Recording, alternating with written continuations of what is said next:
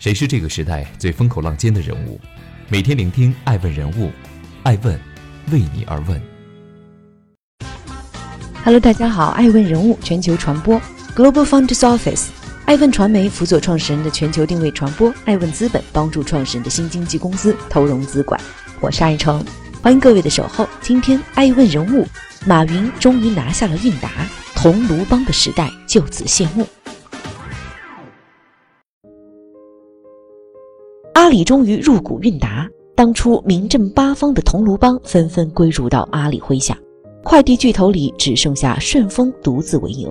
通达系刀光剑影、争锋对决的往昔，正随着快递江湖的日渐统一远去无踪。在快递江湖中的通达系的创始人啊，全部都来自于杭州以西一百公里的桐庐深山同一个乡镇，因此也被叫做桐庐帮。一九九三年。二十一岁的聂腾飞在杭州一家印染厂当工人，他发现外贸公司遇到了一个大难题，那就是在上海和杭州间往来的外贸公司，报关单必须第二天到达港口，但 EMS 的快递需要三天。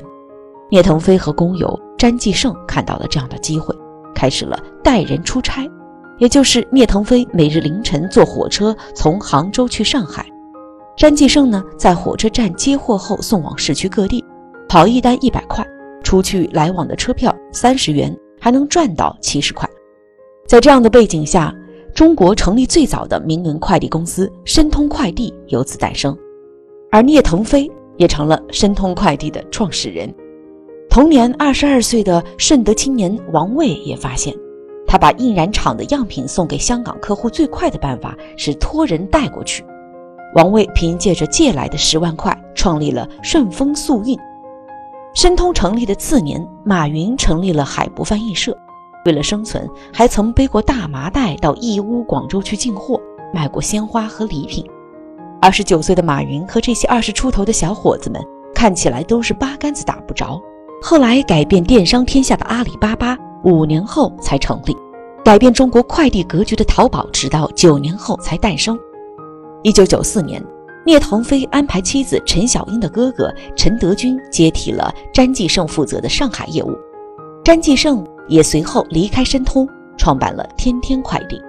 不幸的是，一九九七年，聂腾飞在从杭州去往宁波的路上发生车祸去世，年仅二十五岁。他是民营快递的开拓者，属于他的篇章戛然而止。但在聂腾飞的背后，快递江湖依旧波涛汹涌。弟弟聂腾云离开申通，成立韵达快递。申通由陈小英兄妹接手。二零一二年，申通收购了天天快递，由陈小英的第二任丈夫奚春阳任董事长。随后，他们又将天天卖给了苏宁。二零零零年，陈德军的初中同学张小娟劝自己的丈夫也开始创业，因为木材生意亏损，她劝丈夫郁微娇。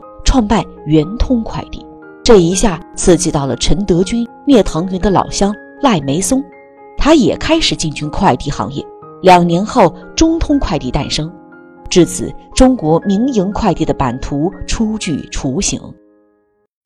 欢迎继续聆听《守候爱问人物》，I Ask Global Founders Office，削藩之战。彼时的快递行业尚属战国时代。在桐庐帮靠着野蛮生长、跑马圈地完成迅速扩张的时候，汝之蜜糖，勿之毒药，直营还是加盟，让快递行业划过了一道泾渭分明的楚河汉界。一头是摸着石头一路开挂的桐庐帮，一头是稳扎稳打、全网一盘棋的京东和顺丰。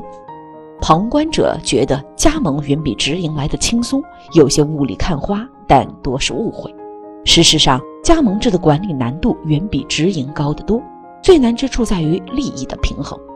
数千个加盟商，上万个网点，具体情况千差万别，没有一套标准化的模式可循，所有问题都需要相机决断，具体分析。因此，每一个快递公司的老板都是一位平衡大师。聂腾云创立的韵达的第六年，这门平衡的艺术终于出了问题。韵达也险些死于一场藩王之乱。二零零三年七月，韵达部分高管和加盟商叛变，转投当时刚刚成立不久的汇通快递，后来，该快递公司被百世集团收购，叛变者和汇通联手，想对韵达发动致命一击。他们计划快速斩断韵达总部和其他各地之间的联系，让其业务陷入停摆，继而快速取代其在全国的快递网络。聂腾云的舅舅叫周伯根，他是黑白两手并用，一头把汇通的武力夺权计划提前透露给警方，另一头在总部准备了三百根钢管，每根长达八十厘米，随时做好血战的准备。一天夜里。汇通组织一伙人包围韵达总部，无论是车辆和人员都不得进入，两派人马互不相让，场面随时可能失控。由于警方及时介入，才没有演变成血流冲突。周伯根把控局面，历经两三个月，直到二零零三年十月份，才解除韵达的危机。韵达的藩王之乱震惊朝野，而这也给所谓的加盟制的快递老板上了一课。课的主要内容是：加盟商如果权力过大、野蛮生长，辛苦打拼数年的快递网络会随时瘫痪，总部只会名存实亡。邵忠林回忆当时的场面说：“当时韵达的网络很不稳定，有些加盟商跟聂腾云叫板要挟他，但总部又拿他们没什么办法。这是当时快递公司遇到的普遍问题。”二零零五年。二十七岁的聂腾云带着疑问找到了邵忠林，邵当时还在上海邮政管理局任处长。在山海的一家咖啡馆，邵忠林给聂腾云开了这样一副药方，建议他建立自己的转运中心。这样的话，乱最多也是乱一个点，不会乱一片。聂腾云听了邵忠林的建议，成为了通达系企业中最早布局转运中心的公司。在杭州建第一个，随着业务量不断增加，嘉兴、台州和温州等地也陆续建设完毕。运转中心好处颇多，一方面可以加强总部对一线网点的控制力，另一方面也有利于资金的回笼。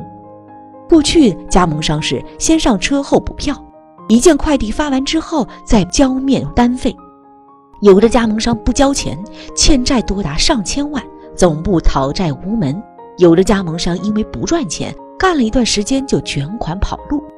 当业务量越来越大，无论快件是走公路、铁路还是走航空，都需要经过运转中心。自建运转中心之后，加盟商需要先买票再上车，总部下放的权力得以收回集中。把控转运中心这个桥梁，韵达总算是掌握了自己的命门。于是，在快递行业。通达系纷纷效仿韵达，开始接连上演削藩之战。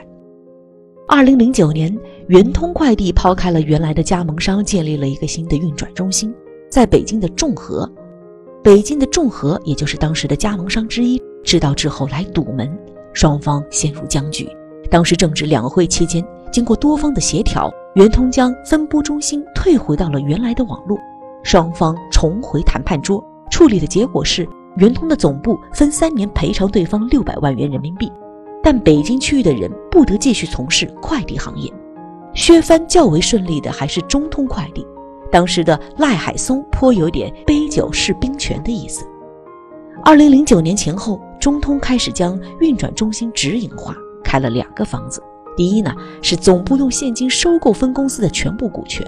第二呢，以总部相对应的股权换取分公司不同比例的股权，分公司负责人受聘为区域经理，转型成为职业经理人。当时中通业务最大的区域分别是北京、上海和广州，除上海之外，另外两个地方都由加盟商控制，占全网业务量的百分之二十九。中通的董事长赖海松决定出让百分之二十的管理股，用于收购华南、华北、华中等地的分公司。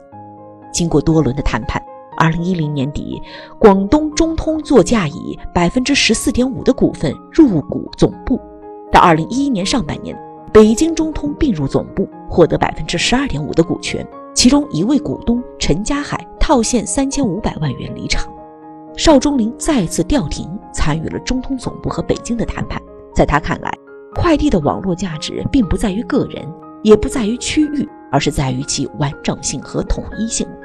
申通是中国成立最早的民营快递公司，但在削藩上行动最晚，加盟商尾大不掉一度成为董事长陈德军的心头病。